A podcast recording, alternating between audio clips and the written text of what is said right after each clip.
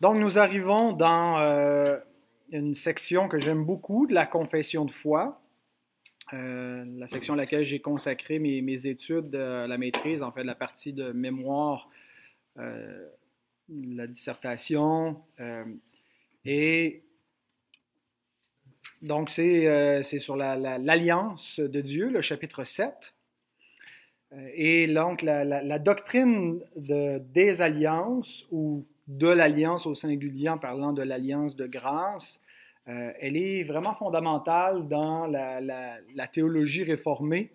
Euh, si on ne comprend pas bien euh, la structure des, alliances, on peut difficilement comprendre l'histoire de la rédemption. Comment le, le, plan de Dieu se développe à partir de la Genèse après la chute pour aller jusqu'à son accomplissement dans le Nouveau Testament. Euh, et les, promesses qui, nous sont faites, euh, les promesses qui vont jusqu'à la glorification finale. Tout ça, cette histoire-là de la rédemption euh, a lieu dans un cadre théologique qui est un cadre alliantiel. Alors, comprendre l'histoire de la rédemption, c'est comprendre la, la, théologie des alliances. Et le chapitre 7 est particulièrement important dans notre confession de foi parce que il est le point de rupture avec les confessions de foi sœurs euh, de, la, confession de foi de Westminster, qui est celle des, presbytériens, et la confession, euh, la déclaration de Savoie, qui était celle des congrégationalistes. Ces deux confessions très proches en, temps, en termes euh, temporels de la nôtre. 1646-1658. Euh, euh, et euh, donc, la première, c'est l'Assemblée de Westminster, qui, sous le Parlement anglais, là, avait rédigé cette confession-là et qui a donné vraiment la, plus, la, majeure partie de, ce qu'on retrouve dans notre confession. Elle a été révisée par des groupes qui, un premier groupe, les congrégationalistes, qui étaient tout à fait réformés aussi, mais qui rejetaient euh, l'approche presbytérienne de l'Église, c'est-à-dire c'était des églises nationales chez les presbytériens, euh, tandis que les congrégationalistes croyaient des églises de croyants seulement, mais baptisaient encore leurs enfants. Et donc, les baptistes, euh, quelques décennies plus tard, prennent ces deux versions-là, comparent avec d'autres documents aussi historiques et produisent notre confession de foi. et quand on arrive au chapitre 7, on se rend compte qu'ils l'ont substantiellement modifié. Les six premiers chapitres sont assez identiques, des petites retouches ici et là, des choses qui laissent tomber ou qui formulent différemment. Mais au chapitre 7, il y a le rejet carrément d'une certaine lecture de l'Alliance euh, et une reformulation. Euh, donc, il y, a des, éléments communs dans le chapitre 7 euh, avec les trois confessions de foi, mais aussi quelque chose de, de complètement distinct. Alors, dans la nôtre, on retrouve trois paragraphes. Euh, le paragraphe 1 paragraphe 2 est, sensiblement, est pas identique, mais est très proche de ce qu'on trouve dans la Westminster et la Savoie. Euh, mais le troisième est complètement original à la 1689 et c'est euh, et je pense que c'est à la lumière du troisième qu'il faut aussi interpréter les, les deux premiers. mais bon, donc j'ai en regardant le contenu de ces trois paragraphes, j'ai posé quatre questions euh, quatre questions qui, me venaient en tête en, lisant ces, paragraphes pour exposer euh, la, doctrine qui est, présentée, qui est résumée ici par les, trois paragraphes. Donc, on va passer euh, quatre semaines, Dieu voulant, pour voir le chapitre 7. Je l'avais déjà exposé d'une autre façon, un petit peu, je me souviens quand je m'étais préparé pour aller enseigner un cours aux États-Unis. ça risque d'être un peu moins technique, en termes de théologie historique. Là, je vais essayer d'être davantage dans les, Écritures que dans les, nuances entre les baptistes et les pédobaptistes au XVIIe siècle. Euh, et, dans le but de saisir clairement euh, les, points essentiels de la théologie des alliances. Alors, la première question qu'on va poser et qu'on va répondre avec le paragraphe 1, c'est comment l'homme pouvait-il mériter la vie éternelle devant Dieu? Donc, le but de, Dieu en faisant une alliance avec l'homme au commencement, c'était de l'amener à la vie éternelle. Vous vous souvenez quand on a vu euh, au, au, chapitre 6, le chapitre précédent, sur la doctrine de la chute, euh, du, du, péché, de ses conséquences, le premier paragraphe nous présentait l'homme dans son état d'innocence auquel Dieu avait donné une loi qui était en vue de la vie s'il l'avait observée. C'est la formulation du paragraphe 1 du chapitre 6. Euh, et donc, on avait vu par là que Dieu avait placé Adam dans une alliance des, œuvres. Des œuvres. Et le but de cette alliance-là, c'était que par l'obéissance d'Adam, il devait atteindre euh, la vie éternelle, mériter la vie d'une certaine façon, euh, ce qui signifiait en, en, fait de sceller sa communion avec Dieu. La vie éternelle, c'est un lien de communion avec Dieu où on n'est pas sous son déplaisir, mais euh, en, harmonie avec lui. Et, le Seigneur Jésus nous dit dans Jean 17, verset 3, que la vie éternelle, c'est de connaître Dieu et de le connaître par celui qui l'a envoyé, Jésus-Christ. Et que, euh, donc, c'était par la justice, l'obéissance d'Adam, fais cela et tu vivras, que euh, il devait atteindre donc cette vie éternelle, qui possédait d'une certaine façon, dans le sens qu'il était déjà en communion avec Dieu, mais ce qu'il ne possédait pas, c'était l'incorruptibilité. Adam, bien qu'étant sans péché, innocent, était corruptible. Preuve en est qu'il s'est corrompu. Et euh, il ne possédait pas non plus l'immortalité. Preuve en est qu'il est mort.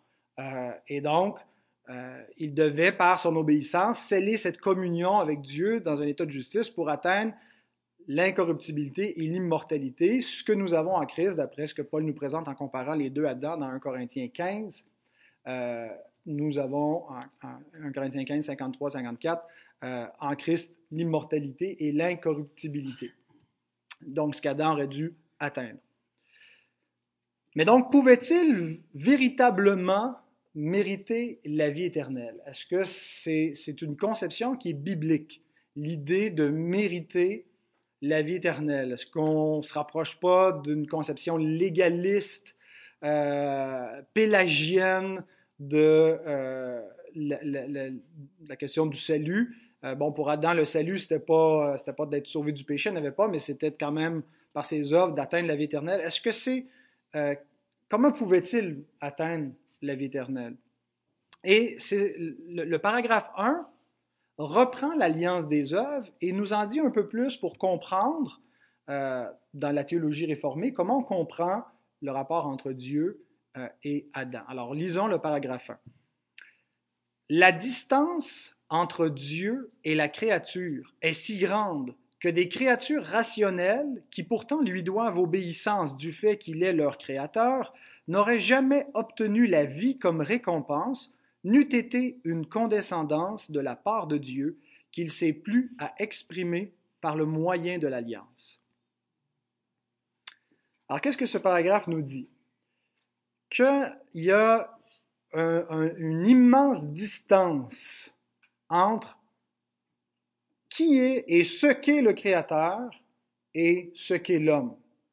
Euh, le, quoi, la, distinction euh, quiditive, ça vient du latin, c'est-à-dire que c'est pas juste une question de, de, euh, quantité qui différencie l'homme et Dieu. Dieu est intelligent, euh, l'homme est intelligent, Dieu est plus intelligent, mais c'est aussi une question de, de quoi? il n'est pas de la même sorte, il n'est pas de la même nature. Et cette distance-là entre les deux est tellement grande que euh, l'homme n'aurait pas pu, par, euh, n'aurait pas pu mériter la vie. Alors, qu'est-ce que ça veut dire cette idée-là? Euh, Si on enlève tout rapport d'alliance, si Dieu ne crée pas une alliance entre lui et sa créature, le rapport naturel qui existe par la relation créateur-créature serait semblable à quoi? Qu'est-ce, que, qu'est-ce qui définirait la relation s'il n'y avait pas une alliance que Dieu ajoutait pour venir euh, préciser la relation qu'il veut avoir avec sa créature? Naturellement, euh, par le simple fait de ce qu'ils sont en eux-mêmes, de ce que Dieu est, de ce que l'homme est, le rapport qui entre les deux, à quoi ressemblerait-il sans une alliance? Il ressemblerait à ce que Dieu ne pourrait jamais rien devoir à l'homme. Il est complètement libre, complètement indépendant, ne doit rien. Et l'homme lui doit tout. Euh, et lui devant tout ne peut jamais rien mériter de Dieu parce que Dieu ne peut jamais être en dette face à lui. La distance est tellement grande entre les deux que l'homme peut juste être toujours obligé face à Dieu et Dieu ne jamais être obligé face à l'homme. Et euh, donc l'idée, c'est que l'obéissance que l'homme doit au Créateur, elle est naturelle. Elle fait partie de l'ontologie des choses, l'être des choses. Il, doit par nécessité, par le, fait de sa création, de, le fait de qui est Dieu et de qui il est, il lui doit obéissance. Mais son obéissance n'est pas naturellement méritoire. Il ne peut pas mériter quoi que ce soit face au Créateur par, euh, par, par, par, ses œuvres. Et euh, la, la, confession, avec les textes qu'elle qu'elle euh, donne en, preuve à l'appui, avance euh, deux, deux, types de preuves pour cela. D'abord, parce que Dieu peut jamais rien devoir à l'homme. Euh, Job 41, 11 nous dit, De qui suis-je le débiteur? Je le paierai. Sous le ciel, tout m'appartient. Dieu ne peut pas être en dette. Pourquoi il ne peut pas être en dette? À cause de ce qu'il est, à cause de sa nature propre. Quand vous vous souvenez, on a vu au chapitre 2 l'être divin ce qu'il est dans son éternité, dans son immensité, dans son immuabilité, euh, dans son absoluité, ne peut rien devoir, euh, parce qu'il ne lui manque rien. Donc, l'homme peut rien ajouter à Dieu, peut rien apporter qu'il n'a pas déjà reçu de Dieu. Donc, Dieu ne peut pas être en dette envers qui que ce soit. Euh, et c'est aussi ce que l'apôtre Paul enseigne dans Romains 11, vers la, la fin, au verset 35 il déclare qui lui a donné le premier pour qu'il ait à recevoir en retour. Donc Dieu, premièrement, ne peut rien devoir à l'homme. Deuxièmement, l'homme, bien qu'il doit obéir, il est tenu, il est obligé, ne peut rien mériter en face de Dieu. Encore Job, 35, euh, 7 et 8, c'est euh, le, dernier, comment il s'appelle le dernier qui parle, euh, Pardon? C'est pas Eliou, c'est. C'est ça, Eliou? Ouais, ok, c'est ça, Eliou. Euh, ça, ça, ça, sonnait à Triou dans mes oreilles, mais c'était correct. si tu es juste, 35, 7 et 8, que lui donnes-tu? Que reçoit-il de ta main? Ta méchanceté ne peut nuire qu'à ton semblable, ta justice n'est utile qu'au Fils de l'homme. Euh, donc, l'impassibilité de Dieu implique que que l'homme ne peut pas rien changer euh, pour Dieu et donc ne peut pas conséquemment euh, obtenir de mérite face à lui. Et Jésus euh, enseigne quelque chose de, la même vérité, je pense, dans Luc 17, 9 et 10. Dans une parabole, et à la fin, il fait l'application suivante avec sa parabole d'un serviteur qui revient du champ pour servir son maître, qui a fait tout ce qui était demandé. Et il dit, doit-il, en parlant du maître, doit-il de la reconnaissance à ce serviteur parce qu'il a fait ce qui lui était ordonné? Vous de même, quand vous avez fait tout ce qui vous a été ordonné, dites, nous sommes des serviteurs inutiles, nous avons fait ce que nous devions faire. Alors, l'homme ne peut pas, à cause de sa nature, euh, obtenir de mérite face à Dieu, et Dieu, à cause de sa nature, ne peut pas devoir quoi que ce soit à qui que ce soit. Alors pourquoi disons-nous que Adam devait mériter la vie éternelle? Bien, il ne pouvait pas la mériter en termes naturels par la, sa loi de la création, et c'est là où l'alliance des œuvres intervient. Dieu condescend, malgré la distance immense qui sépare le Créateur de la créature, il condescend à récompenser l'obéissance de sa créature par la vie. Donc, c'est via une alliance et non pas via l'ordre naturel des choses, naturel en, parlant de l'ordre créationnel, euh, brut, que l'homme peut mériter la vie. L'homme ne peut pas avoir de mérite face à Dieu. Mais Dieu place une alliance entre lui et l'homme, et c'est une condescendance. Donc, c'est une bonté de Dieu, c'est une grâce de Dieu d'accorder à l'homme un mérite euh, en vertu de son, obéissance. Euh, et donc, le, mérite vient par la grâce de Dieu, c'est un mérite de grâce et non pas par la, valeur propre des œuvres. Alors, j'ai pensé à une illustration que j'avais déjà utilisée, mais qui je pense est, est utile pour comprendre cela. Euh, si je dis à mon garçon, va faire la vaisselle, il est tenu euh, par le, le simple euh, principe de l'obéissance d'un fils envers son père de m'obéir. S'il ne le fait pas, euh, il désobéit, il commet le mal, il fait un péché. Et s'il le fait, je ne suis pas obligé de lui verser un salaire. Il doit obéissance. C'est la loi morale, c'est une loi éternelle qui reflète le caractère de Dieu. Enfants, obéissez à vos parents.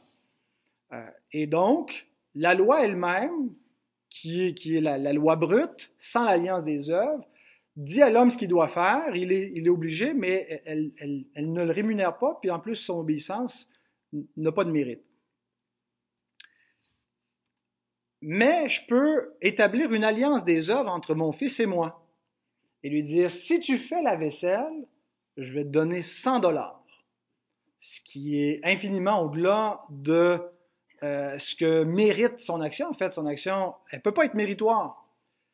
Mais c'est exactement ce que Dieu a fait avec l'homme. Il lui a donné quelque chose, il lui a offert quelque chose qui valait infiniment plus que ce que l'homme pouvait mériter. Il lui offre la vie. La vie, c'est quoi? C'est la communion avec Dieu scellée dans l'incorruptibilité et l'immortalité.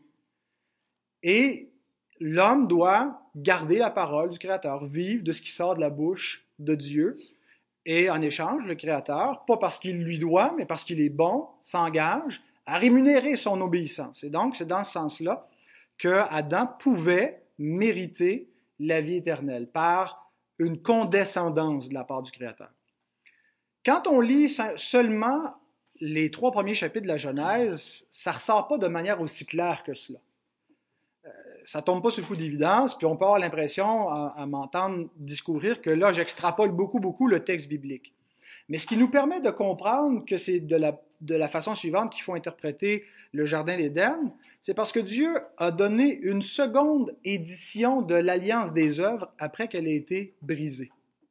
Et cette seconde édition-là a duré plus longtemps, et elle a été plus détaillée et a permis de comprendre, en regardant euh, en arrière dans le Jardin d'Éden, à la lumière de cette deuxième édition, ce qu'était la première édition de l'Alliance des œuvres. Et donc de, relire l'histoire d'Adam à la lumière d'un deuxième Adam. Et je ne parle pas de Christ encore.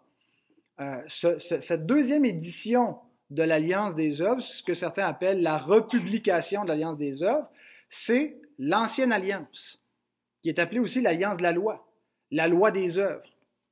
Elle n'était pas au sens absolu l'alliance des œuvres, dans le sens que l'ancienne alliance offrait pas la vie éternelle.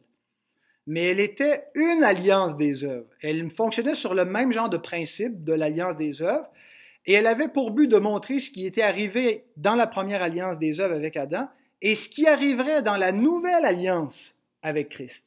Donc l'ancienne alliance est un petit peu comme euh, une, charnière entre euh, qui nous permet de comprendre Adam pour mieux comprendre par la suite le dernier Adam, Christ. Euh, et, donc Israël est un type de Christ qui est placé sous cette alliance des œuvres. Alors l'ancienne alliance est donnée à Israël pour mériter la vie en Canaan, pas la vie éternelle, mais la vie en Canaan qui est un symbole de la vie éternelle, du paradis retrouvé. Bien sûr, Israël ne pouvait pas, de manière absolue, mériter la terre promise. Et d'ailleurs, l'Éternel le dit dans Deutéronome 4 à 6, Lorsque l'Éternel ton Dieu euh, les chassera devant toi, ne dis pas en ton cœur, c'est à cause de ma justice, de mes œuvres, à cause de mon obéissance, à cause de mon mérite, que l'Éternel me fait entrer en possession de ce pays car c'est à cause de la méchanceté de ces nations que l'Éternel les chasse devant toi. Donc, d'une part, c'est un jugement contre les, les, Cananéens. Non, ce n'est point à cause de ta justice et de la droiture de ton cœur que tu entres en possession de leur pays, mais c'est à cause de la méchanceté de ces nations que l'Éternel ton Dieu les chasse devant toi, et c'est pour confirmer la parole que l'Éternel a jurée à tes pères, à Abraham, à Isaac et à Jacob. Donc, c'était un, cadeau de grâce euh, à cause de la promesse que Dieu avait faite à Abraham de euh, lui donner cette terre-là, la terre promise. qui donc symbolisait le, le, repos céleste et qui, symbolisait d'une certaine façon le, salut. Mais même si Israël ne pouvait pas la mériter de manière absolue, la vie en Canaan dépendait de l'obéissance à la loi de Dieu. La qualité de vie en Canaan, le, succès dans la conquête, euh, les bénédictions allaient en découler procédaient non pas de la grâce absolue de Dieu, même si à la base c'était Dieu qui avait condescendu à établir cette alliance des œuvres, mais procédaient de l'obéissance d'Israël. Et donc, dans ce sens-là, c'était méritoire, c'était euh, des œuvres euh, qui, qui devaient, et ça révélait le principe de l'alliance des œuvres, pour qu'on comprenne davantage le principe de la loi. La loi qui commence pas avec Moïse, qui commence avec Adam la loi qui est universelle, sous laquelle tous les hommes ont été placés à la création. Et donc, on lit par exemple dans Lévitique 18, 4 à 5, un des textes clés pour comprendre la nature de la loi dans l'Ancienne Alliance. Parce que la loi peut exercer différents rôles. Hein. La loi, elle est dans la Nouvelle Alliance, mais elle n'est pas là comme une alliance des œuvres. Elle est là à d'autres fins. Euh, et donc, la loi de Dieu, qu'est-ce qu'elle faisait dans l'Ancienne Alliance? Elle servait comme une alliance des œuvres, pas de manière absolue euh, pour avoir la vie éternelle avec une obéissance sans faille, mais pour faire comprendre le principe de la loi doit être gardée pour que la bénédiction soit donnée. Lévitique 18, 4 à 5, Vous pratiquerez mes ordonnances et vous observerez mes lois. Vous les suivrez. Je suis l'Éternel votre Dieu. Vous observerez mes lois et mes ordonnances. L'homme qui les mettra en pratique vivra par elle. Je suis l'Éternel.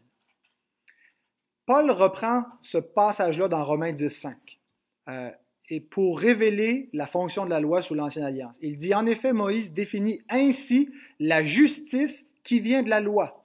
L'homme qui mettra ces choses en pratique vivra par elle. Et Paul utilise ça pour contraster la justice qui vient de la foi. Deux façons d'obtenir la bénédiction. Euh, et donc, le principe de l'alliance des œuvres, c'est fais cela et tu vivras. L'homme qui mettra ces choses en pratique vivra par elles. Pour que la bénédiction de la vie soit donnée, il faut que la justice de la loi soit accomplie. Et donc, dans ce, passage, dans Lévitique 18, euh, Dieu applique le principe de l'alliance des œuvres, fais cela et tu vivras. Il l'applique à Israël en Canaan. Il est rappelé au peuple qu'il doit obéissance à l'Éternel parce qu'il est son Dieu. Je suis l'Éternel, ton Dieu, votre Dieu. Et il lui est offert la vie si euh, Israël garde la loi. Celui qui mettra ces choses en pratique vivra par elle. Dans le contexte de l'Ancienne Alliance, c'était la vie en Canaan vie en Canaan, symbole de la vie éternelle. Non pas en soi la vie éternelle, mais un type de la vie éternelle. Mais dans le contexte des réalités célestes, l'Ancienne Alliance ne traitait pas avec les réalités célestes.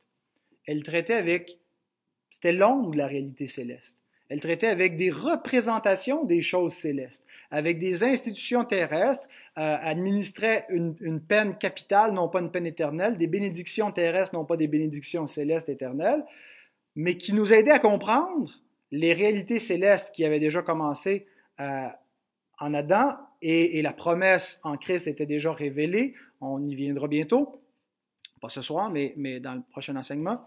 Euh, et donc, la vie dans le contexte des réalités célestes et le principe de fais cela et tu vivras, c'est pour la vie éternelle. Luc 10, 28, Jésus, bon, il ne marche plus mon logiciel, euh, quand on lui demande que dois-je faire pour euh, avoir la vie éternelle, euh, et, il, il, dit qu'est-ce qui est écrit dans la loi, et il dit de tout ton cœur, de toute ton âme, ton prochain comme toi-même. Et il, dit à celui qui répond, fais cela et tu vivras. Jésus enseigne pas le salut par les œuvres comme tel, euh, ben, ben, en, fait, le but de Jésus, c'est qu'ils comprennent qu'ils ont besoin d'un sauveur. La loi mène à Christ. Euh, mais Jésus explique le principe de la loi des œuvres. Euh, et, et, non plus dans le contexte de la vie en Canaan, mais pour avoir la vie éternelle devant Dieu. Que dois-je faire pour avoir la vie éternelle? C'était ça la question. Fais cela et tu vivras. Matthieu 4.4, l'homme ne vivra pas de pain seulement, mais de tout ce qui sort de la bouche de Dieu. Si on compare le contexte de la tentation de Christ avec celui d'Adam, Adam qui n'a pas vécu de ce qui sort de la bouche de l'Éternel, Israël qui n'a pas vécu de ce qui sort de la bouche de l'Éternel, Christ vit de ce qui sort de la bouche de l'Éternel, c'est-à-dire qu'il garde la parole de Dieu et non pas celle du diable, et qui par son obéissance atteint la vie. Il va vivre en gardant la parole. Euh, même question que lui est posée par le jeune homme riche. Euh, Maître, que dois-je faire de bon pour avoir la vie éternelle dans Matthieu 19, 16, 17? Il lui répondit, Pourquoi m'interroges-tu sur ce qui est bon? Un seul est bon. Si tu veux entrer dans la vie, observe les commandements.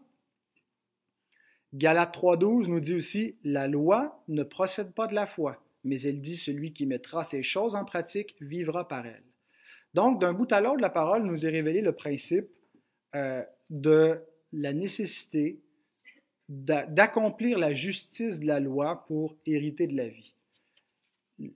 Le but de cette loi sous l'Ancienne Alliance, c'était de montrer que le pécheur ne pouvait pas et devait se réfugier vers la promesse de la vie éternelle gratuite pour celui qui croit. Abraham crut à Dieu, ça lui fut imputé à justice.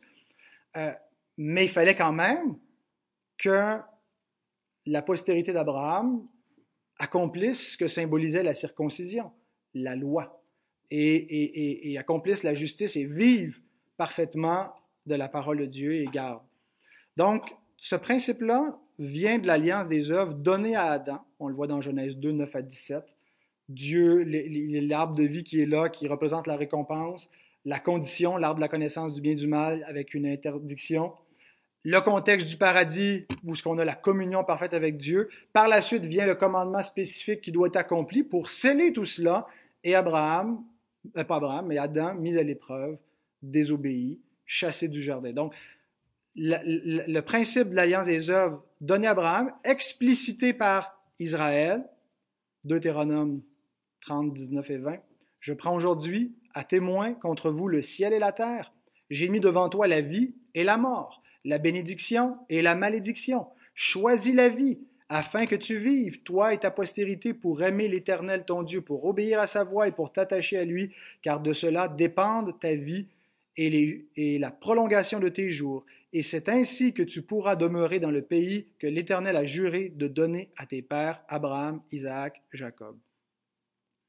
Donc, l'alliance des œuvres donnée à Adam, explicitée par Israël et accomplie Christ. Ne croyez pas que je sois venu pour abolir la loi ou les prophètes, je suis venu non pour abolir, mais pour accomplir. Et c'est exactement cela que Christ se réfère. Il vient accomplir la parfaite justice de la loi. Donc l'homme devait mériter la vie. Il ne l'a pas mérité. Au contraire, Genèse 3, 22 à 24 nous dit, Voici, l'homme est devenu comme l'un de nous pour la connaissance du bien et du mal. Empêchons-le maintenant d'avancer sa main, de prendre de l'arbre de vie, d'en manger et de vivre éternellement. Et l'Éternel Dieu le chassa du jardin d'Éden pour qu'il cultivât la terre d'où il avait été pris. C'est ainsi qu'il chassa Adam et il mit, il mit à l'orient du jardin d'Éden les chérubins qui agitent une épée flamboyante pour garder le chemin de l'arbre de vie, jusqu'à ce que le chemin soit réouvert. Mais donc on avait tout, cela qui était présenté devant nous, c'était comme un, un peu un temple, le jardin d'Éden, avec une mission à accomplir, mission échouée, et l'histoire de la rédemption qui commence. Mais on ne peut pas comprendre l'histoire de la rédemption si on ne comprend pas à la base ce qui, ce qui devait être fait au commencement. L'alliance des œuvres par laquelle l'homme devait mériter la vie et Dieu va envoyer un homme nouveau qui va mériter la vie éternelle. À la prochaine question, on va voir comment les hommes pécheurs ont néanmoins obtenu la vie éternelle dès après la chute. Dieu bloque le chemin de la vie éternelle du jardin. On comprend qu'il y a quelque chose, puis il y a des conséquences tout de suite, puis il va avoir la vie éternelle en espérance, mais il va l'avoir quand même. Et donc, il y a une alliance qui remplace l'alliance des œuvres, qui est l'alliance de grâce qui nous est présentée au paragraphe 2 et paragraphe 3.